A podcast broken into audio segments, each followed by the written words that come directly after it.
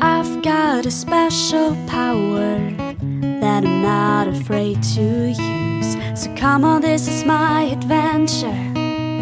This is my fantasy.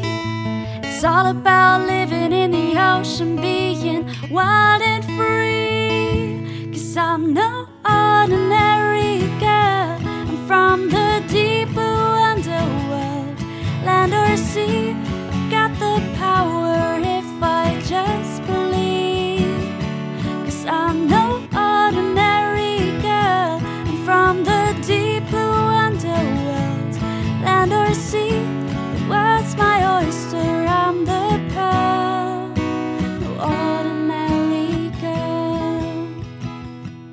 Moin und herzlich willkommen bei den Meerjungfrauen. Ich bin Eva Und ich bin Anna. und das hier ist die 33. Folge Schnapszahl heute bei uns. Unsere dritte Schnapszahl. Wow, wir haben es schon weit geschafft, Anna. Ja, ich habe ähm, gerade heute nochmal so durch unser Spotify-Profil durchgescrollt ähm, und gesehen, dass in diesem Jahr nicht so viel passiert ist, was mir ja bewusst ist. Also ist ja offensichtlich, dass nicht so viele Folgen rausgekommen sind bisher dieses Jahr. Aber es ist ein bisschen funny, weil die letzte Folge ist halt die, wo wir über unser PhD-Leben jetzt reden. Und dann die davor ist schon der Adventskranz von letztem Jahr. Ach Mensch, kommt mir vor, als wäre Weihnachten auch erst gestern gewesen. Ja. Ja, na gut, aber wir haben es ja so angekündigt und ich glaube, es ist irgendwie in Ordnung. Und ähm, um ehrlich zu sein, glaube ich, hätten wir in den letzten Monaten auch Folgen aufgenommen, hätte ich mich einfach nur wiederholt, wie doll gestresst ich bin und keine Ahnung, hätte da irgendwie nicht so Zeit reinstecken können. Ähm, und ich weiß nicht ganz genau, wie es in Deutschland war, aber man hat ja irgendwie im Sommer immer mehr Zeit und Kapazitäten für alles. So geht mir das auf jeden Fall immer so. Na, die Tage Und- sind ja auch länger. Ja, das stimmt. Ich merke, dass es voll daran liegt, dass ich auch einen längeren Tag habe, weil wenn der Tag schon um 18 Uhr zu Ende ist, dann kann ich halt auch um 18 Uhr schon schlafen gehen und habe nicht mehr so Energie, weißt du? Aber wenn es bis 23 Uhr hell ist, dann kann ich theoretisch auch noch abends Dinge machen, weißt du? Ja, aber das check ich halt nicht. Wieso kriege ich es denn im Sommer hin, zehn Liste von meiner oder zehn Punkte meiner To-Do-Liste abzuarbeiten? Zehn kleine Punkte, also To-Do-Listen kann man ja nicht miteinander vergleichen. Ich will da jetzt niemanden stressen oder so. Und im Winter schaffe ich vielleicht zwei und dann muss ich mich ins Bett kuscheln und eine heiße Schokolade trinken. Ja, weil man einfach weniger, man hat weniger Energie und man ist sehr so gemütlich, glaube ich, im Winter. Man hat halt, ja, weiß ich nicht. Biologisch kann ich das jetzt auch nicht erklären, because I'm not a doctor Wir sind keine Biologinnen. Nein, medizinisch, also you know what I mean. Ja. Biologisch slash medizinisch. Ähm, weil ich mich nicht mit dem menschlichen Körper auskenne, aber da passiert bestimmt Anna kennt sich nur mit Korallen aus. das ist ein Für Fakt. die könnt ihr das bestimmt erklären. Naja, das Ding ist, ich kann es ja jetzt gern annehmen. Ich meine, jetzt funktioniert es ja super, aber ich würde davon gern was mit in den Winter Im überlegen. Winter, ja. Naja, hattest du Ähm. nicht mal, als du in Norwegen warst, auch so eine UV-Lampe? Oder gab es die da in Norwegen? Ja, ne? Ja, in Norwegen gab es ähm, Mental, waren das so Mental Health Cafés oder Daylight Cafés? Irgendwie so hießen die. Da standen überall Tageslichtlampen und man hat Coffee und Tea for free bekommen und Kekse und so ein Kram. Ja, sowas braucht man halt dann im Winter auch, ne? Ich Ja. glaube, sowas bräuchte man in Deutschland auch. Das wäre nice. Gibt es sowas in Finnland? Weißt du das? Ähm, an der Uni bestimmt, aber ich bin ja hier auf der Forschungsstation und hier kann ich froh sein, dass fließendes Wasser gibt. ähm, naja, sagen wir mal so, hier gibt es die nicht. Ähm, und hier sind jetzt auch nicht so krasse Zustände. Also ich habe fließendes Wasser. Aber ich habe auch schon Nächte im Winter mit Mütze auf dem Kopf verbracht, weil es sehr kalt war. Oh. Ja, ist schon okay, Ja. man kann sich am Meer anziehen. Und es wird auch alles renoviert angeblich dieses Jahr. Also. ja, ich glaube, sowas muss ich mir einfach selbst kaufen. Ja, äh, das war eine lange Einleitung. Ähm, es ist Sommer. Und Endlich. wir dachten uns, wir nehmen heute mal eine neue Folge auf. Anna sitzt in Konstanz, ich sitze in Tverminne. Ähm, ja, In Tverminne sind, waren heute 22 Grad. 22 Grad.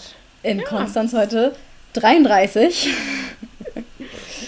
äh, dementsprechend warm ist mir auch noch, weil man muss dazu auch noch wissen, dass ich eine Dachgeschosswohnung habe in Konstanz, Stimmt. in der es natürlich keine Aircondition gibt. Ähm, ja, es ist spaßig. Es ist sehr warm hier. Kannst du dir so einen Ventilator kaufen?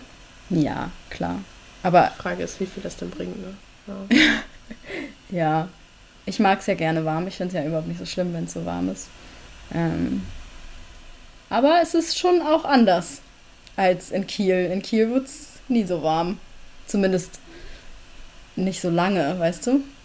Ja, und unsere Da gab's Wohnung halt mal kann man so auch gut kühl halten. Ja, unsere. Wohnung war immer sehr kühl. Aber auch, ähm, wenn es dann mal 30 Grad waren, dann war das halt mal einen Tag 30 Grad und der nächste direkt wieder 25 oder so. Und hier ist es halt die ganze Woche durchgängig 30 Grad. Und Sonnenschein. Voll schön. Ja, nee, das wäre mir, glaube ich, zu teuer. Man merkt, wir haben uns die richtigen Orte ausgesucht. Yay. Ich mag's warm und Eva mag's nicht so warm. Ja, oder ich empfinde es schon eher als warm, vielleicht. Ja, das stimmt, ja, das stimmt. Aber man kann sich ja auch an Dinge gewöhnen. Also ich bin ja mittlerweile auch totale Saunagängerin und das war ich ja auch nicht, ähm, bevor ich Mhm. nach Finnland gezogen bin.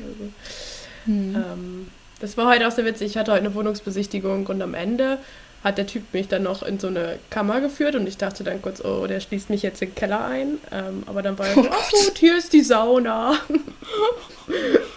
Hä? Also hättest du da theoretisch eine Sauna am Haus, oder was? Ja, ja, da ist eine Sauna am Haus, genau. Die kann man, muss man halt buchen dann. Ähm, aber ja, gibt es hier fast Geil. überall. Aber hier an der Station ist halt zweimal Sauna in der Woche for free. Das ist schon nice. Das ist mega nice.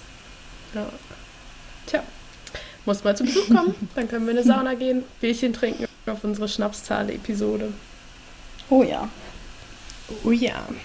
Auf die 44. dann. Aha, witzig. In In drei, Drei Jahren. oh, Jesus Christ. Na gut, also heute Okay. haben wir auf jeden Fall keinen Schnaps am Start. Ich trinke heute auch keinen mehr. Ähm, heute haben wir dafür ein Thema am Start, denn wir haben uns überlegt, wir sollten nicht ganz so planlos in unsere Folge starten, wie wir jetzt vielleicht getan haben. Ähm, und wir haben uns überlegt, dass wir über Salinität sprechen. Richtig? Richtig. Salinität. Ich weiß gar nicht, ob jeder weiß, was Salinität ist. Ähm, Salzgehalt. Ja. Sie. Und wie man sich vielleicht denken kann, ist der Salzgehalt im Meer wichtig. Weil im Endeffekt ja das Salz das ist, was das Meer unterscheidet von anderen Gewässern, wie beispielsweise Seen oder so. Also alleine darin, aber natürlich gibt es auch andere Faktoren, die anders sind in ähm, Süßwassergewässern. Aber das Salz ist ein großer Faktor, der quasi das Leben im Meer ja beeinflusst. Also Organismen, die sich quasi an das Salz angepasst haben und deren Zyklus und deren ganzen Lebensumstände quasi an das Salz angepasst haben zum Beispiel. Ähm, ja, und weil das so ein spannendes Thema ist, weil es sehr ähm, alles quasi beeinflusst, alle Lebewesen im Meer, wollten wir da gerne mal drüber sprechen. Ja, was man vielleicht auch noch sagen kann, was also für uns vielleicht offensichtlich erscheint, und ich weiß nicht ganz, wie offensichtlich das ist, der Salzgehalt, der ist ja auch komplett unterschiedlich in den Meeren auf unserer Welt. Also ähm, bestes Beispiel ist ja Deutschland, Ostsee und Nordsee. Das, also in der Nordsee, wenn man da schwimmen geht, da ka kann man das Salz ja förmlich schmecken und in der Ostsee nicht. ähm, Je nachdem, wo man ist, aber ja. Genau, Ja. ja. je nachdem, wo man ist. Hier, wo ich bin, da kann man es nicht wirklich schmecken. ähm, ja, genau. Und äh, dementsprechend, wir sagen ja immer, es gibt zwar keine richtigen Grenzen im Ozean, gibt es ja auch so, also ja, keine Lebensraumgrenzen, wenn man so will, aber es sind eben doch andere Umweltbedingungen überall und es ist eben nicht nur Temperatur, sondern zum Beispiel auch Salzgehalt. Ja, und Ja. soll ich einfach mal mit meiner, mit meiner Studie starten?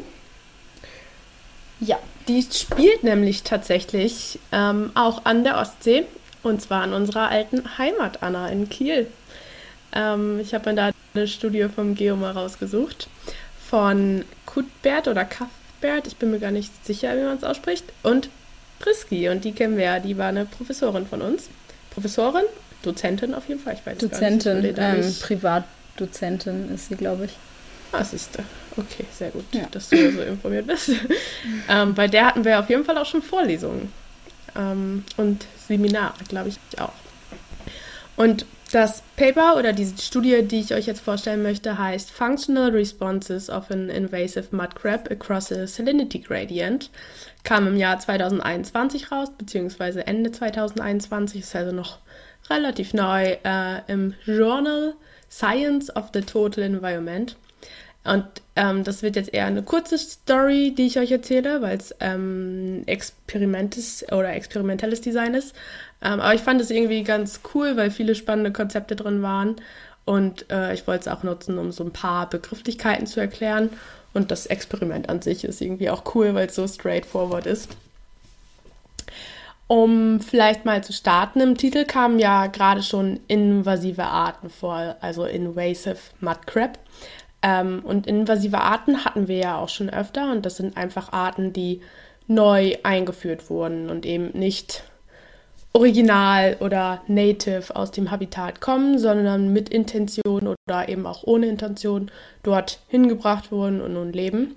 Und das hat natürlich einen gewissen Einfluss auf das Ökosystem dort. Aber ähm, warum sind jetzt besonders aquatische Ökosysteme betroffen von invasiver, invasiven Arten? Das passiert eben dadurch, dass dort so viel anthropogener Impact herrscht. Also wir Menschen, ähm, das sieht man ja auch daran, wo Menschen leben und wie Menschen leben. Wir leben quasi in Küstenbereichen am Wasser und machen dort auch eben viel, zum Beispiel Schifffahrt. Und deshalb werden viel mehr Arten neu eingeführt, wie beispielsweise durch Ballastwasser. Und nun stellen wir uns vor, es kommt eine neue invasive Art an, beispielsweise durch Ballastwasser. Und dann muss die ja erstmal in einer neuen Umgebung klarkommen mit neuen Umweltbedingungen, wie zum Beispiel der Salinität, dem Salzgehalt. Ähm, und die Salinität kann dadurch eben maßgebend dazu beitragen, ob eine eingeführte Art erfolgreich ist oder eben nicht erfolgreich ist. Also man muss sich das vorstellen, die Art kommt an, wird in eine Salinität, die sie gar nicht gewohnt ist, an, in, reingeschmissen und dann wird geschaut, kommt sie klar oder kommt sie nicht klar. Und erst dann, ob sie überhaupt erfolgreich ist oder nicht. Jetzt schauen wir mal auf die Ostsee. Ähm, den meisten vielleicht eher als Urlaubsziel bekannt, obwohl unsere HörerInnen ja auch smart sind und da vielleicht auch mal zum Forschen hingehen, wer weiß das schon ganz genau. Ähm, und dort ist der Salinitätsgradient ja besonders doll, haben wir ja gerade schon drüber geredet. Und zwar zwischen 2 und 24 Parts per Trill Trillion. Ich glaube, es waren Trillion, richtig? Ähm, das ist eine dimensionslose Einheit, die man nimmt, um Salinität anzugeben. Und ein PPT, so kürze ich das ab jetzt mal ab, ist ein Nanogramm pro Kilogramm. Ähm, und die Ostsee variiert zwischen 2 und 24. Das ist relativ niedrig für ähm, Meeresgewässer oder ziemlich niedrig für Meeresgewässer sogar. Wenn ich richtig weiß, ist hier, also dort, wo ich wohne, der Salzgehalt sogar teilweise bei 1 Part per Trillion. Also es ist wirklich kaum Salinität da. Ich habe eine Kollegin, die bezeichnet das Ganze auch eher als großen Teich. Ähm, ja, never mind. Also, die Ostsee zwischen 2 und 24, das kann man sich ja mal merken. Und dieser Salinitätsgradient, der passiert eben nicht nur auf einer örtlichen Skala, also das ist quasi ähm, weiter nach Finnland, nach oben hin immer mehr frisch, frischer wird, sondern das kann zum Beispiel durch Niederschlag auch stark lokal variieren. Und es gibt gerade in der Ostsee wohl etwa 100 invasive Arten, die meistens Euryhalin sind. Was bedeutet Euryhalin? Ähm, das bedeutet, dass eine Art eine weite Spanne an Salinität hat, in der sie ohne Stress leben kann. Also quasi toleranter gegenüber Salinität habt. Das Gegenteil ist Stenoalin, das heißt, man hat eine ganz geringe Spanne, in der man leben kann, also an Salinität, in der man leben kann. Ähm, genau. Und für die Zukunft ist übrigens projiziert, dass die Ostsee noch frischer wird, also noch weniger salin. Und die meisten Arten in den Meeren sind obviously marine Arten, also marinen Ursprungs.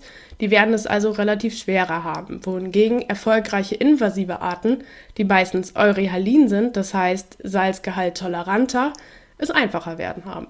So, jetzt haben wir also ein bisschen Background-Info zu unserem Setting. Um was geht es überhaupt in diesem Paper? Es soll in diesem Experiment um die Krabbe, ich sage den Namen genau einmal, Ritro Panopeus harrisi gehen, die auch Harris Mudcrab genannt wird. Im Deutschen heißt die übrigens Süderseekrabbe, weil sie im niederländischen Südersee das erste Mal so nachgewiesen wurde. Aber ich glaube, ich nenne sie jetzt einfach weiter Harris Mudcrab. Ähm, die ist eine richtig, richtig erfolgreiche invasive Art, kommt ursprünglich von der Ostküste Nordamerikas und kann auch sehr niedrige Salinitäten tolerieren, wie zum Beispiel in der Ostsee. Und es gibt sie auch schon seit den 1930ern in der Ostsee, beziehungsweise da hat man sie das erste Mal nachgewiesen. Und so richtig etabliert in verschiedenen Bereichen ist sie aber erst seit den 1990ern. Und oft besetzt sie eine Nische, die es vorher nicht so gab, also quasi ein Prädatoren-Archetyp. Ähm, und das ist manchmal ein bisschen schwierig, wenn sich Prädator, also Jäger und Beute nicht gleichzeitig entwickeln, sondern dem Jäger quasi man einfach auf ein Ökosystem schmeißt, weil es dann eben das ganze Ökosystem bzw. das ganze Food Web, das ganze ähm, Fraßnetz, wie das vorher so zusammengestellt war, eben auch zusammenbrechen kann. Und sie ernährt sich eben auch von verschiedener Beute, zum Beispiel sessile Muscheln, aber auch mobile Schnecken. So, und in dieser Studie schauen wir uns nun an, beziehungsweise wurde sich angeschaut, wie bei verschiedener Salinität der ökologische Einfluss ähm, dieser Krabbe verändert wird. Sprich, wir haben diese Krabbe, die eine invasive Art ist, die kommt ins Ökosystem. Wir wollen jetzt herausfinden, wie groß ist dieser Einfluss auf das Ökosystem von dieser Krabbe bei verschiedenen Salinitäten, dadurch, dass die Salinitäten der Ostsee eben auch lokal sehr variabel sind. Ähm, die Frage ist jetzt, wie macht man das? Wie vergleicht man einen ökologischen Impact? Und bei invasiven Arten wird das wohl teilweise oder wird das wohl oft so gemacht, dass man sich die Functional Response anschaut. Ich weiß gar nicht genau, wie die deutsche Übersetzung dazu ist. Also wortwörtlich wäre das funktionelle Antwort.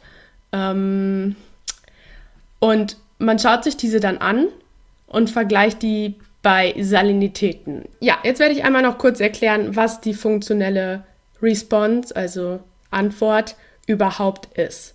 Man schaut sich nämlich an, wie sich der Konsum von Beute verändert, wenn sich die Beutedichte um einen rum verändert. Man kann sich das quasi vorstellen, man sitzt in einem Raum und dann werden euch eine bestimmte Anzahl an Kuchen angeboten. Und dann geht es darum, wie viel Kuchen ihr pro Zeiteinheit wie schnell esst. Also wenn ihr in einem Raum mit einem Kuchen sitzt, ähm, wie viel ihr konsumieren werdet, wenn ihr in einem Raum mit zwei Kuchen sitzt, wie viel ihr konsumieren werdet und so weiter und so weiter. Und da gibt es ähm, drei verschiedene Annahmen. Der, ähm, die erste Annahme, beziehungsweise Typ 1 der funktionellen Antwort ist, dass ähm, das ein quasi linearer Einstieg ist. Also man kann sich das vorstellen, ihr sitzt in einem Raum mit einem Kuchen, dann esst ihr auch einen Kuchen. Ihr sitzt in einem Raum mit zwei Kuchen, dann esst ihr auch zwei Kuchen. Man geht davon aus, dass auch dieser Typ 1-Typ irgendwann zu einer Grenze kommt, weil man kann nur eine ganz bestimmte Anzahl an Kuchen am Tag essen. Ähm, keine Ahnung, wo die liegt, vielleicht bei 15 oder so. ich weiß es nicht. Für unsere Annahme ist es jetzt mal 15, kommt bestimmt auch auf die Kuchengröße an. Ähm, beim Typ 2 ist es so, dass es kein linearer Anstieg ist, sondern man sich quasi an eine Grenze anschmiegt. Also erst ist der Anstieg relativ steil und dann nimmt der immer wieder ab. Also man kann sich vorstellen, okay, sitze in einem Raum mit einem Kuchen, dann esse noch einen Kuchen, Raum mit zwei Kuchen, zwei Kuchen, Raum mit drei Kuchen, drei Kuchen. Und dann sitzt ihr aber irgendwann in einem Raum mit sieben Kuchen, da esst ihr vielleicht noch sieben Kuchen, aber dann sitzt ihr in einem Raum mit acht Kuchen, da schafft ihr vielleicht nur noch siebeneinhalb. Und dann geht es irgendwann so weiter und der, der, ähm, die, der Konsum an Kuchen pro Zeiteinheit, der nimmt dann schon langsam ab und steigt nicht mehr linear an. Und dann gibt es noch den Typ 3. Ähm, der verläuft ein bisschen anders, weil der Anstieg am Anfang auch schon ähm, ein bisschen langsamer ist. Und zwar ist es so, ihr stellt euch vor, ihr sitzt in einem Raum mit einem Kuchen, dann seid ihr euch aber ein bisschen unsicher, was ist das für ein Kuchen? Kann man den überhaupt essen? Und esst lieber erstmal ein Viertelstück. Dann seid ihr in einem Raum mit zwei Kuchen, da esst ihr dann vielleicht ein, ein Dreiviertel insgesamt. Dann seid ihr in einem Raum mit drei Kuchen, da esst ihr vielleicht schon anderthalb Kuchen. Dann seid ihr in einem Raum mit sieben Kuchen, da wisst ihr jetzt schon, worum es geht ihr werdet sieben Kuchen essen, weil ihr den Kuchen eben kennt. Ganz oft hat man diesen, diese funktionelle Antwort Typ 3 bei ähm, Tieren, die sich erst an bestimmte Beute gewöhnen müssen.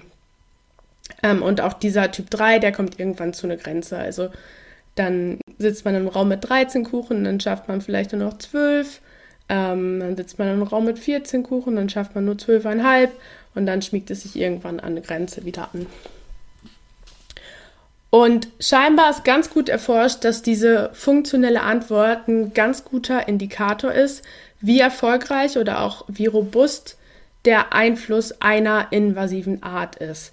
Das heißt, man führt dann ein Experiment durch und daran kann man quasi eine Functional, Functional Response Kurve definieren ähm, oder genau einfach ausrechnen, wie viel bei einer bestimmten Dichte von Prey ähm, gefressen wird pro Zeiteinheit und dann miteinander vergleichen. Ähm, und die nehmen noch vor dem Experiment an, dass die Harris Mud Crab, über die wir hier reden, einem Typ 2 folgen wird. Also hoher Konsum, schon mal geringer Dichte, ähm, was wiederum eine Destabilisierung von Beutepopulationen bedeuten kann. Man kann sich das vorstellen, okay, wir haben nur wenig Beute um uns herum und wenn dann diese Crab schon ganz viel frisst, dann kann sich die Beutepopulation gar nicht weiterentwickeln. Aber jetzt komme ich erstmal dazu, was überhaupt gemacht wurde und dann gucken wir uns mal die Ergebnisse an. Also, es wurden erstmal Krabben gesammelt, tatsächlich in Lübeck. Wir kennen ja alle Lübeck, schöne Stadt.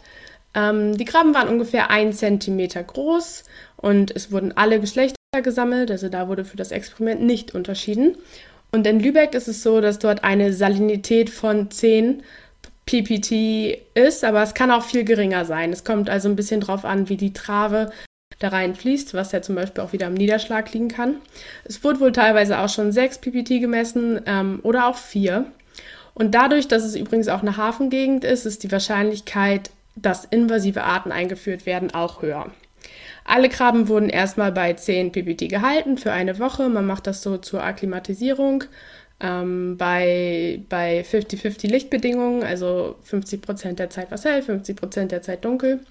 Danach wurden die in kleinere Aquarien transferiert mit verschiedenen Salinitäten, und zwar 10, 7 und 4 ppt. Das heißt, wir hatten ähm, einen Salinitätsgradienten, was wir eben untersuchen wollen. Dort werden sie wiederum eine Woche gehalten, weil man ja schauen wollte, ähm, also man wollte die wieder an die neue Salinität akklimatisieren. Und währenddessen wurden sie schon die ganze Zeit mit Chironomidea-Larven, das sind Mückenlarven, gefüttert. Und das Wasser wird natürlich auch regelmäßig ausgetauscht. Und was ich ganz cool fand, alle Krabben haben diese Akklimatisierungsphase überlebt. Das ist bei Experimenten ja nicht selbstverständlich. Ähm, das ist ja aber auch schon mal das erste Ergebnis. Das heißt, dass die dieser Salinität erstmal überhaupt tolerant gegenüber sind. Also die können in einer Salinität von 4 ppt sitzen, wie wir es ja auch erstmal erwartet haben, weil in Lübeck die Salinität ja auch zwischen 4 und 10 variiert. Deshalb haben wir, oder deshalb haben die die ja überhaupt gewählt. Mm, genau, so. Nun bekamen die Krabben in den Tanks was zu fressen, und zwar eine ganz bestimmte Beutedichte. Jede Salinität bekam 2, 4, 8, 16 und 32 Larven pro Liter zu fressen. Also es ist quasi genau das Kuchenszenario, was ich gerade vorgestellt habe, nur dass es sich um Krabben handelt und es keine Kuchen sind, sondern eben Mückenlarven sind. Und dazu gab es eben noch eine Kontrollgruppe, die nichts zu fressen bekam. Und davor wurden alle 24 Stunden nicht gefüttert, damit die ziemlich ausgehungert ins Experiment gehen. Und ähm, ja, genau. Dann hatten die Krabben 24 Stunden Zeit und danach wurden die wieder aus den Aquarien genommen und man konnte zählen, wie viele Mückenlarven übrig geblieben sind, um dann auszurechnen, wie viele gefressen wurden. Und ich lasse mal diesen ganzen Statistik-Part weg, in der man das an diese Functional Response ähm, ja, anrechnet und dann eben auch durch statistische Mittel vergleicht. Aber man hat eben diese Zahlen, also diese Mückenlarven, die übrig geblieben sind, genommen und ähm, ja, dann geschaut, ob es signifikante Unterschiede gibt. Und es gibt signifikante Unterschiede. Es wurden nämlich weniger Larven gefressen bei 4 ppt, also geringer Salinität, als bei 10 und 7 ppt. Aber bei 10 und 7 ppt, also diesen beiden höheren Salinitäten, gab es keinen signifikanten Unterschied. Und bei den höheren Salinitäten wurden im Schnitt jeweils 9 Larven pro Tag gefressen, während es bei 4 ppt nur 4 Larven im Schnitt waren. Das sind, ist erstmal so diese Aussage, ähm, der Schnitt. Aber wir wollten ja eigentlich uns die funktionellen Kurven angucken. Und da ist es tatsächlich so, dass sie sich bei allen überlappen. Sprich, das Ergebnis der gesamten Performance der Mud Harris Crab ist nicht signifikant. Das liegt aber auch daran, dass man ähm, die Dichte der Beute, also der Larven, nicht so hoch war und diese ganze Kurve quasi nie in ein Plateau gekommen ist. Und deshalb ähm, gab es eben diese Überlappung und man konnte darüber ähm, keine guten Aussagen machen. Aber im Schnitt war der Konsum höher bei höherer Salinität. Jetzt stellt man sich am Ende bei so einem Experiment ja immer die Frage, was bedeutet das? Ähm, und das kann bedeuten, dass die Harris Mud Crab zum Beispiel einen höheren Einfluss auf das Ökosystem hat, wenn es höhere Salinitäten gibt, weil sie eben dann höhere Fraßraten zeigt. Das war ja unser eines Ergebnis. Aber es kann auch bedeuten, dass sie einfach in der Salinität am besten performt, ähm, weil der Standort, den sie entnommen hatte, ja auch 10 ppt hatte. Klar, wir hatten gesagt, es kommt zu Variationen, aber der Salzgehalt ist dann doch eher bei 10 ppt und die Ausnahme ist 4 ppt und nicht andersrum. Und außerdem kann es ja auch sein, dass die Mud Harris Crab, die ja in die Ostsee eingeführt wurde, nicht von einer Population abstand, sondern von mehreren. Ähm, und das wurde eben auch nicht getestet. Aber diejenigen, die die Studie gemacht haben, die gehen eigentlich schon davon aus, dass es von einer Population abstand, weil sie ja am gleichen Standort gesammelt wurden. Ein bisschen zu kritisieren ist auch, dass es ja nur eine Beute gab und wir hatten ja schon vorhin aufgezählt, dass die Harris Mud Crab eigentlich viel mehr Beute hat und eben nicht nur Chironomie der Larven, sondern zum Beispiel auch Schnecken und Muschel Muscheln.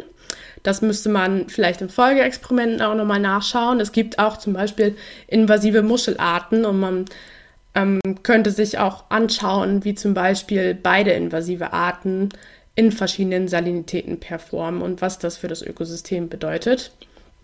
Und klar, jetzt wird das ganze Experiment irgendwie nur so auf einem Individuen-Level betrachtet. Also es ist, wie ich schon vorhin sagte, ein Straightforward-Experiment nimmt eine Krabbe, setzt sie bei Larven rein. Und das Ganze müsste man eigentlich nochmal auf Populationslevel untersuchen, weil die Harris Mud Crab ähm, auch so einer Boom-Bust-Dynamik verfolgt und ähm, zum Beispiel das Larvenstadium auch sehr sensitiv ist. Und sowas wie Habitat Structure, also wie ist das Habitat überhaupt strukturiert, das wird ja auch nicht berücksichtigt.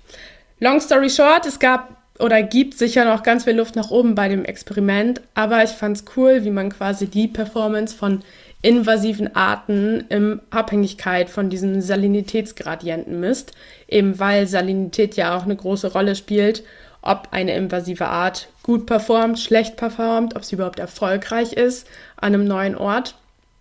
Und dass man eben durch solche Experimente auch versucht, ähm, Hervorsagen zu machen für die Zukunft. Wie ich gerade schon gesagt habe, durch äh, Wetterereignisse geht man ja davon aus, dass die Ostsee zum Beispiel noch frischer wird.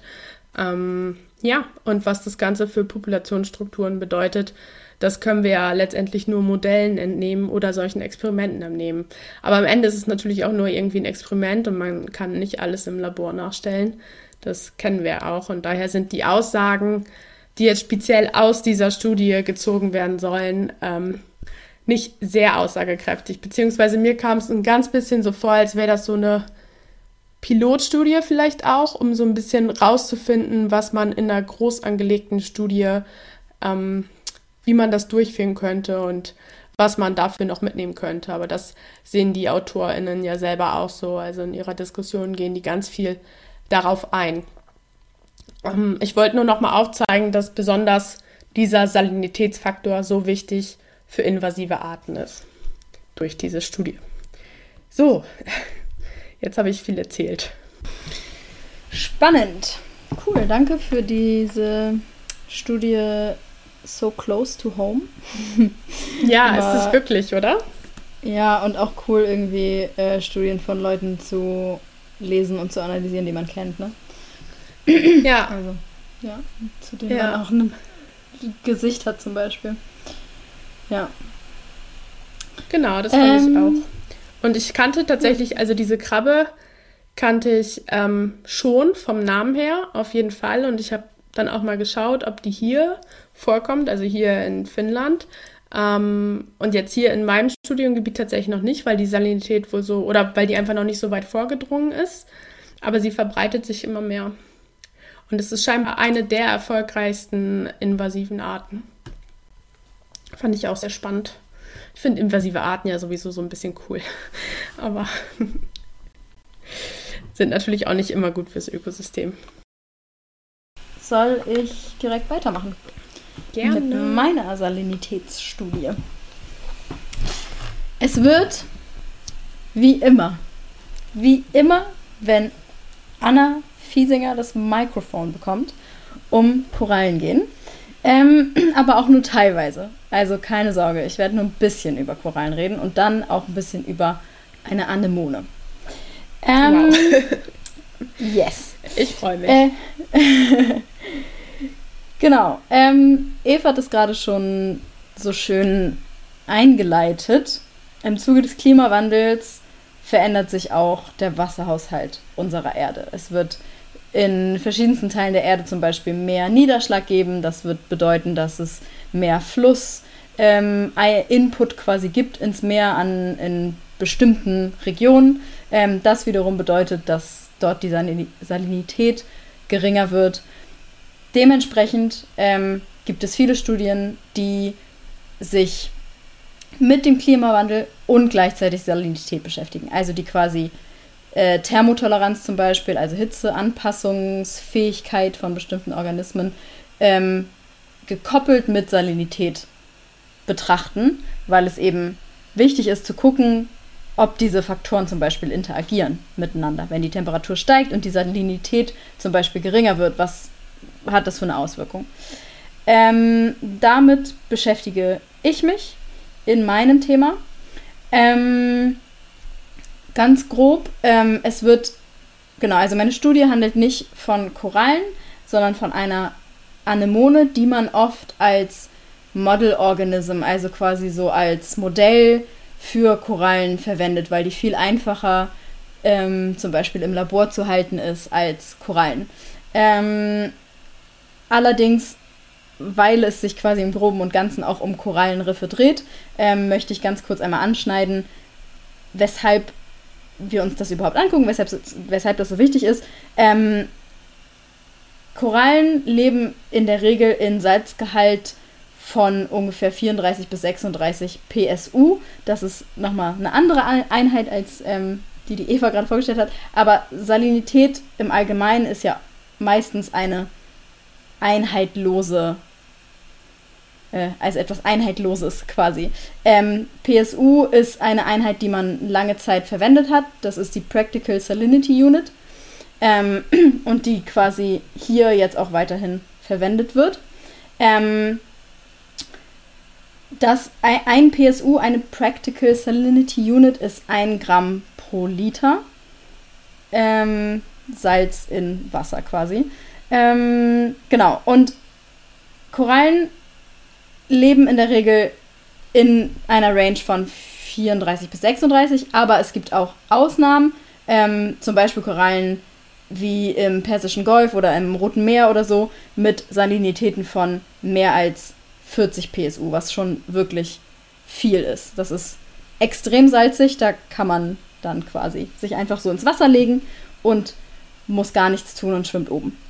Ähm, bei den meisten Korallenarten ist es so, dass Schwankungen kurzfristig gut toleriert werden können.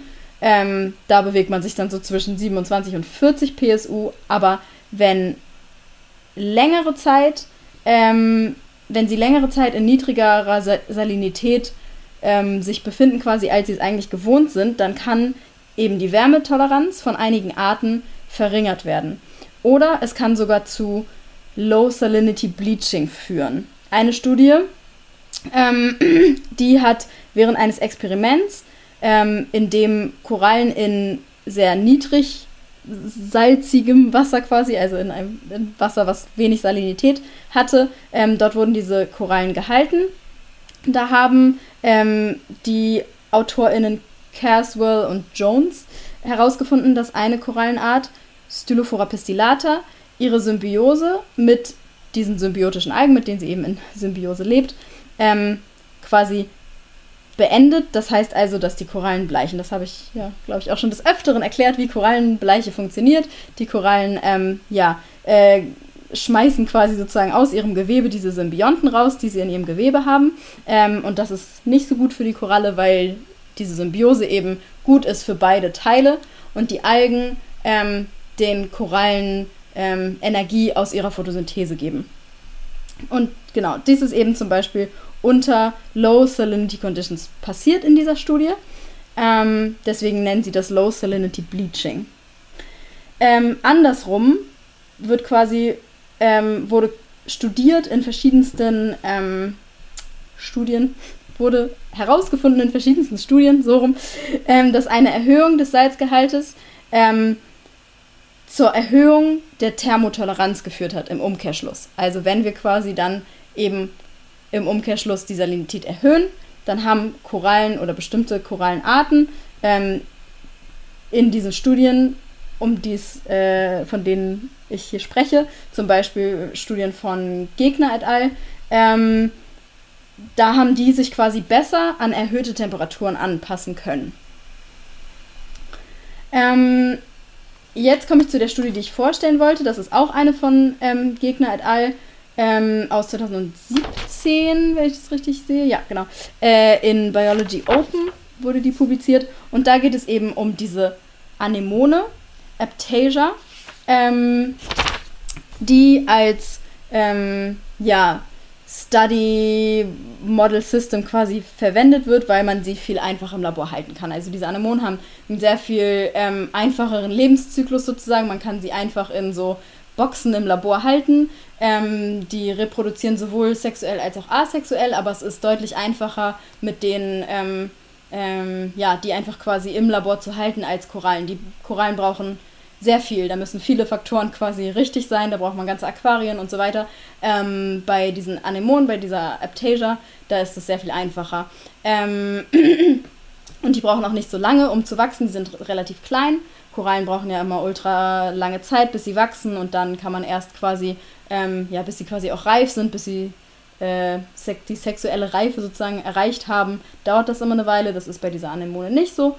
Ähm, genau, und deswegen wird die oft verwendet, um bestimmte Dinge, die ähm, man an Korallen herausfinden will, auch an, also um die quasi an der Aptasia zu, ähm, ja, sich anzuschauen und das kann man dann übertragen auf die Korallen. Das kann man, weil Aptasia auch in Symbiose lebt mit der gleichen Art ähm, von Symbionten wie Korallen.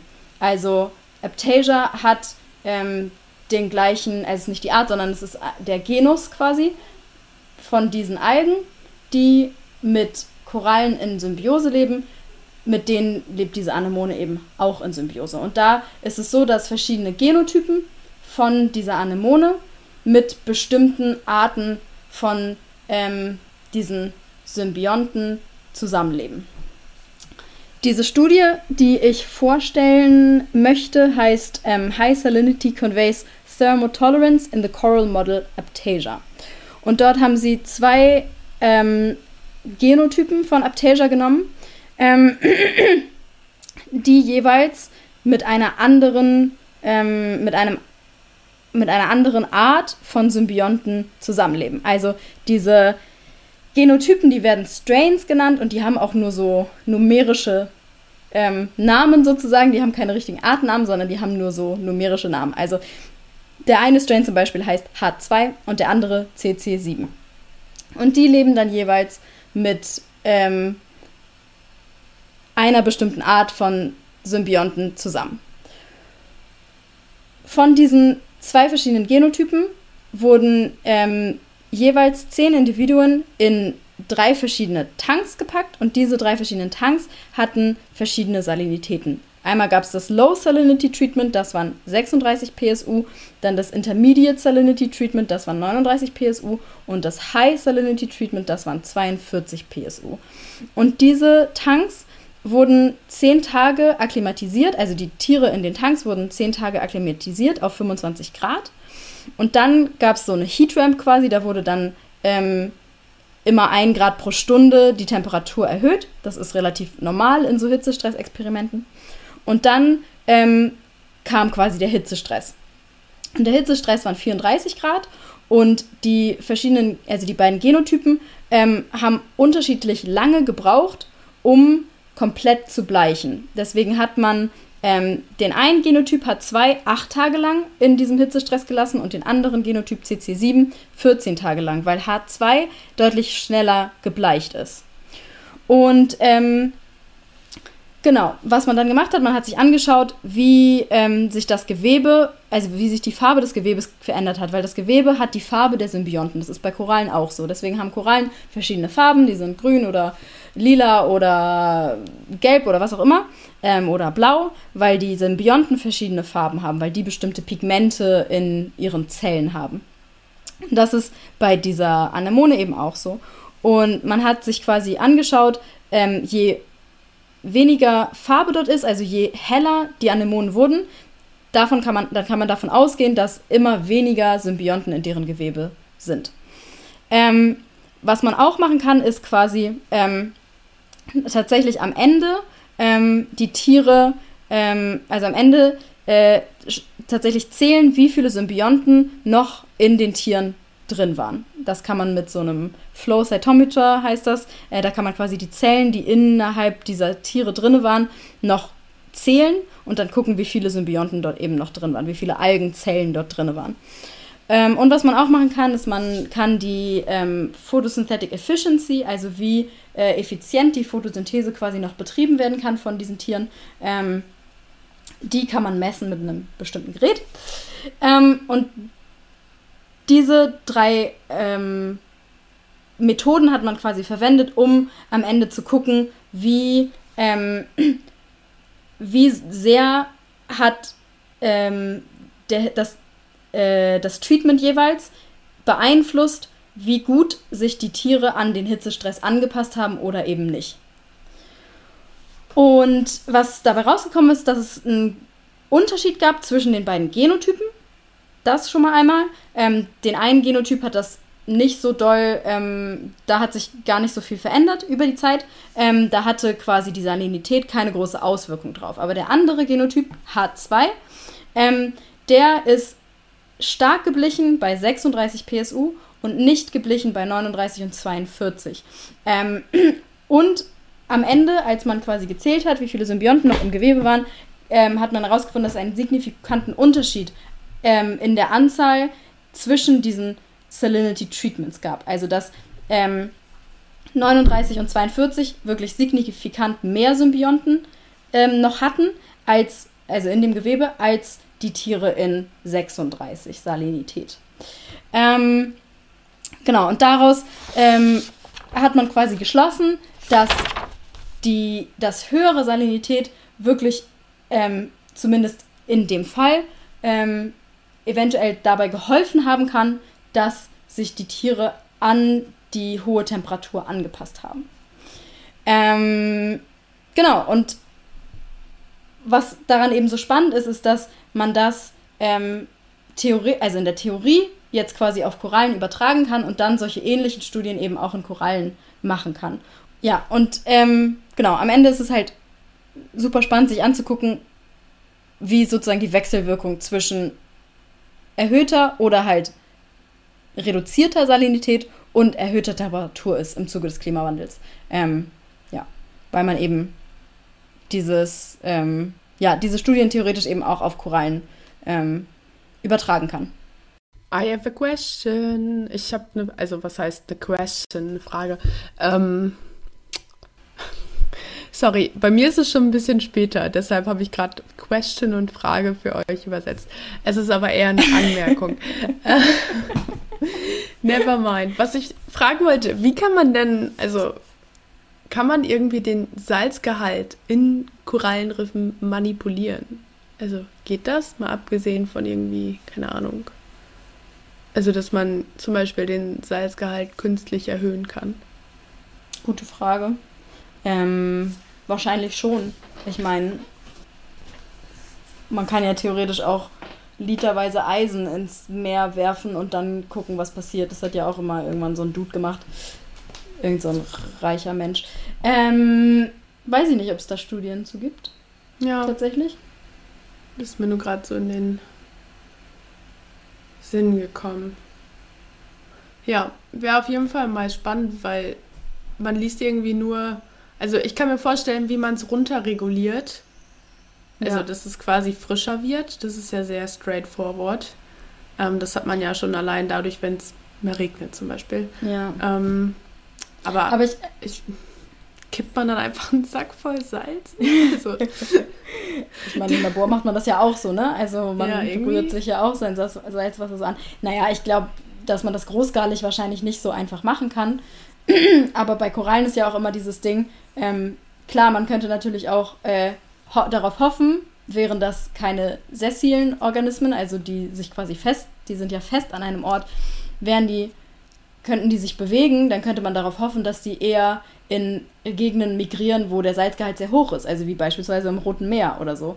Ähm, aber darauf kann man ja nicht hoffen, deswegen ist halt die Frage, ob man ähm, eventuell bestimmte Korallenarten so unterstützt, dass man sie eher an Regionen äh, auspflanzt, weil es gibt ja so Restaurationsmechanismen, wo man großskalig ähm, Korallenfragmente zum Beispiel outplantet, also einfach irgendwo hin pflanzt, um dann zu hoffen, dass daraus ein ähm, Riff wieder entstehen kann.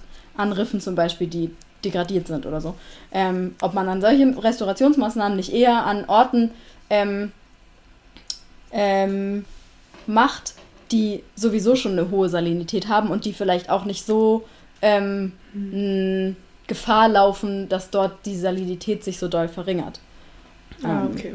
Weil es zum Beispiel dort gar nicht so viel regnet wie im Roten Meer oder im Persischen Golf oder so. Ähm, Ja. weil es dort so Ja. viele Dürren gibt oder so. Ja. Ist Dass es nur eher eine Überlegung. Das ist, Standortentscheidung ist. Ja, genau. Genau, Nee, das, das ergibt. Ja. Ja. Sehr Also, spannend ja. auf jeden Fall. Ich, also, das Ding ist, wenn man an Korallen und Bleiche und so denkt, dann denkt man ja immer sofort an Temperatur. Und da haben wir auch schon oft drüber geredet, dass es so eine Rolle spielt. Aber es ist auf jeden Fall interessant, den Faktor Salinität ähm, nochmal mit reinzubringen. Ähm, Und kompliziert wird es dann, wenn du dann auch noch sowas wie pH mit reinbringst. Ne? Also es gibt ja auch so Multifaktor-Studien, die sich halt verschiedene Faktoren angucken und alle, wie sie alle miteinander quasi agieren. Also Salinität, Temperatur Ja. und auch noch pH, also quasi Ozeanversauerung. Was ja auch ein großes Thema ist, insbesondere für Organismen wie Korallen, die eben ein Kalkskelett haben. Ja. Korallen sind echt ein bisschen Verlierer, ne? Am Arsch. Aber sie ja. sind auch Dieven, also. ja, wer weiß. Also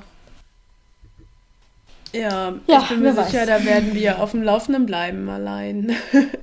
Durch dich hier in unserem Podcast.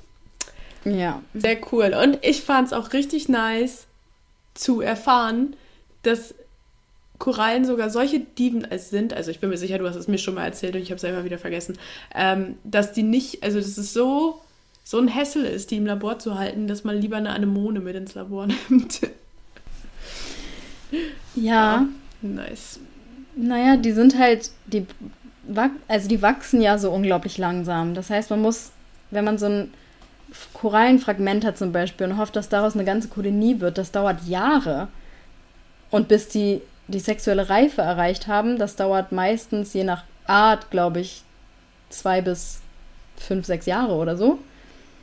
Ähm, das heißt, wenn du dann auch noch sowas wie ähm, Reproduktionsstudien machen willst, also wie die sich reproduzieren, wie die, ne, also wenn du quasi, ähm, ja, wenn du äh, Studien mit, mit deren Larven machen willst oder sowas, dann musst du schon quasi sexually mature Kolonien in deinem Labor haben, also in deinem Aquarium irgendwie haben. Ähm, Oder halt warten, jahrelang. Oder halt ins Feld gehen. Aber das ist halt auch sehr schwierig. Und deswegen ist so, so ein, so ein Model-Organism wie Aptasia super, super cool. Ja, ähm, vielen Dank, Anna, für diese Studie. Und äh, wir haben jetzt heute ja zum Beispiel wieder über sehr interessante Organismen geredet, wie die Harris Mudcrab und wie Aptasia, heißt die so? Die Superanemone, die man statt Korallen nimmt. Ähm, und wer uns noch mehr über Organismen reden hören will, Überleitung des Todes hier. ähm, Anna finde, und ich. Du solltest einen Applaus bekommen dafür. Halleluja, ey. Hier ist es übrigens gleich 22.22 Uhr. 22. Ich darf mir was wünschen. Ähm, auf jeden Fall, Anna und ich planen in diesem Jahr wieder einen Adventskalender zu machen. Und wir reden im Juli schon darüber, weil wir viel beschäftigte Menschen sind und das weit im Voraus planen müssen, weil wir es sonst nicht auf die Reihe kriegen. Und wir wissen, ihr mögt den Adventskalender ja. und wir mögen den Adventskalender eigentlich auch.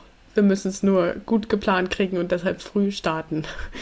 Ähm, und deshalb ist das jetzt unser Aufruf an euch. Und zwar, Anna. Wenn ihr hören möchtet, ähm, wie der Organismus eures, eurer Träume, weil ihr von, nee, Schildkröten hatten wir schon, äh, irgendwas Bestimmtem nachts träumt, was im Meer so kreucht und fleucht. Äh, nein, Spaß beiseite. Ihr möchtet einen Organismus, ihr möchtet etwas über einen Organismus erfahren, den ihr spannend findet oder von dem ihr mal gehört habt oder ihr. Den ihr mal am ja, Strand gefunden den habt. Ihr, genau, den ihr mal gesehen habt beim Tauchen. Ähm, dann lasst uns eine Nachricht zukommen. Auf Twitter, auf Instagram, per E-Mail. Ähm, wie auch immer ihr das gerne möchtet. Brieftauben nehmen wir auch, wenn es sein muss. Ähm, wir machen es dieses Jahr wieder so, wie wir es letztes Jahr gemacht haben, dass ihr quasi PartInnen sein könnt für dieses bestimmte Tier oder die Pflanze, über die ihr was hören möchtet. Ähm, und ihr, wenn ihr das gerne möchtet, was absolut kein Muss ist, aber wenn ihr das gerne möchtet, wenn ihr PartInnen sein wollt, dass ihr uns quasi dazu auch eine Spende zukommen lassen könnt. Das hatten wir ja letztes Jahr auch schon in unserem Adventskranz. Ähm, genau, und wenn ihr das gerne möchtet, dann schreibt uns und wir lassen euch dann die Details zukommen, wie ihr uns die Spende quasi ähm, zukommen lassen könnt. Und dann, wenn ihr das gerne möchtet, würden wir euch auch erwähnen in der Folge und einen kleinen Shoutout geben an äh, den die Part-In. Genau. Ja, ja, allerdings, ich will noch mal dazu. Ja, allerdings, Entschuldigung. Ähm, so wie ich das jetzt verstanden habe, wie wir uns, glaube ich, darauf verständigt haben, machen wir jetzt wieder 24, richtig?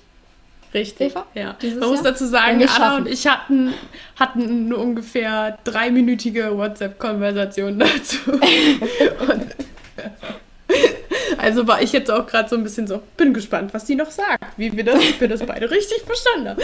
Naja, aber es hat sich soweit richtig angehört. Ja, doch, ich glaube, wir schaffen 24, weil so das Feedback von den letzten Jahren war ja auch, dass es irgendwie cool ist, wenn es 24 sind und dass es dann auch okay ist, wenn es wirklich kürzere Folgen sind.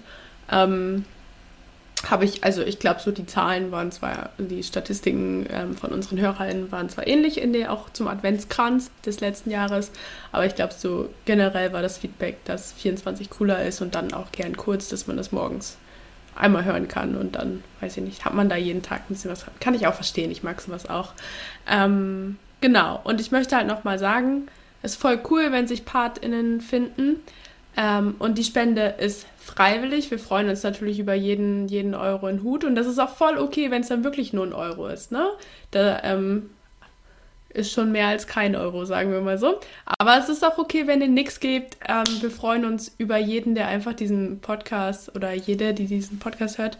Ähm, und ich will auch nochmal sagen, der Adventskalender ist natürlich auch kostenlos. Also wir wollen hier, wir verstecken hier keinen unregelmäßigen Content hinter einer Paywall. Oder so. Ja, genau, das war mir einfach nur nochmal wichtig. Ähm, ja. Wir, Wir haben, haben unregelmäßigen Content einfach so, weil Einfach, wir, so. einfach so, weil wir so busy sind. Das gibt's ganz for free, gratis dazu. Ganz for free, gratis dazu. Ja, genau. Das war jetzt unser Adventskalender-Ankündigung. Anna, wie geht's dir damit, dass wir das jetzt so set in stone haben? Äh, schwierig. Ich habe gerade kurz zwei Sekunden darüber nachgedacht, ob wir nicht doch lieber doch nur den Adventskranz weiterführen wollen, weil das ein bisschen weniger Arbeit ist, glaube ich, als 24 kleine Türchen. Ja. Ähm, aber ich glaube, wir schaffen das. Wenn wir 24 zusammenbekommen, dann machen wir 24. Ja, ich glaube auch.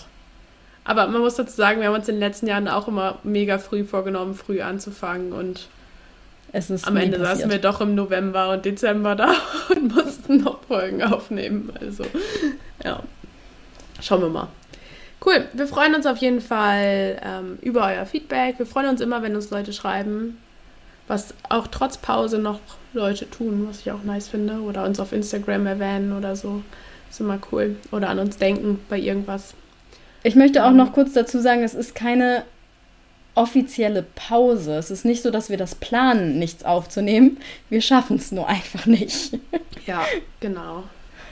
Ja. Ähm, es ist auch immer voll schade, wenn Leute mich dann fragen, oh, was ist eigentlich mit eurem Podcast? Ist der eingeschlafen? Und ich denke mir immer, boah, Anna und ich machen hier alles andere als schlafen. Sorry, Leute. das ähm, stimmt. Wobei ich schlafe schon auch viel, aber ich arbeite auch viel. Ja. ja, es ist dann, also gönnt uns doch den Schlaf. Nein, also ja, wir, wir haben das immer auf dem Schirm. Wir nehmen uns das regelmäßig vor und dann kommen irgendwie Dinge dazwischen oder ja, man hat irgendwie doch mehr zu tun, als man dachte, wie das immer so ist. Äh, ja, PhD Life is a difficult life. Genau. Man hat auch nur 100% Energie, so und wir müssen unsere Energie gerade in so viel anderes stecken und während ähm, während dem Beginn der Pandemie, da hatten wir beide ja zum Beispiel super viel Ideen und Kapazität im Kopf auch für den Podcast und so. Und das fällt leider gerade so ein bisschen hinten drüber. Ähm, ja, deshalb verzeiht uns das, dass wir da ein bisschen auf unser Energielevel achten müssen, auf, unsere, auf unser Zeitmanagement. Aber wir sind weiterhin die drei Meerjungfrauen, wir haben weiterhin noch Lust und uns wird es auch weiterhin geben. So, das war ein schönes Schluss. genau, das war ein schönes Schlusswort. Damit beenden wir die heutige Folge. Wir freuen uns über jeden und jede, der, uns, der die uns hören so rum. Und äh, wie immer, folgt uns auf Instagram at die drei Meerjungfrauen, auf Twitter at die 3MJF. Schreibt uns und schickt uns Blumen oder sowas, keine Ahnung. Keine Ahnung. Nee, lieber Schokolade. Ich mag Schokolade lieber als Blumen. Anna, stell dir mal vor, du kriegst jetzt Blumen geschickt. nee, ich möchte keine Blumen, ehrlich gesagt. Die gehen bei mir nur ein. Oh. Ja. Ähm, so, bevor wir jetzt noch mehr Scheiße labern, weil es so spät ist, gehen wir jetzt ja. schlafen. Ei, ei. Gute Nacht. Good night, night. See you.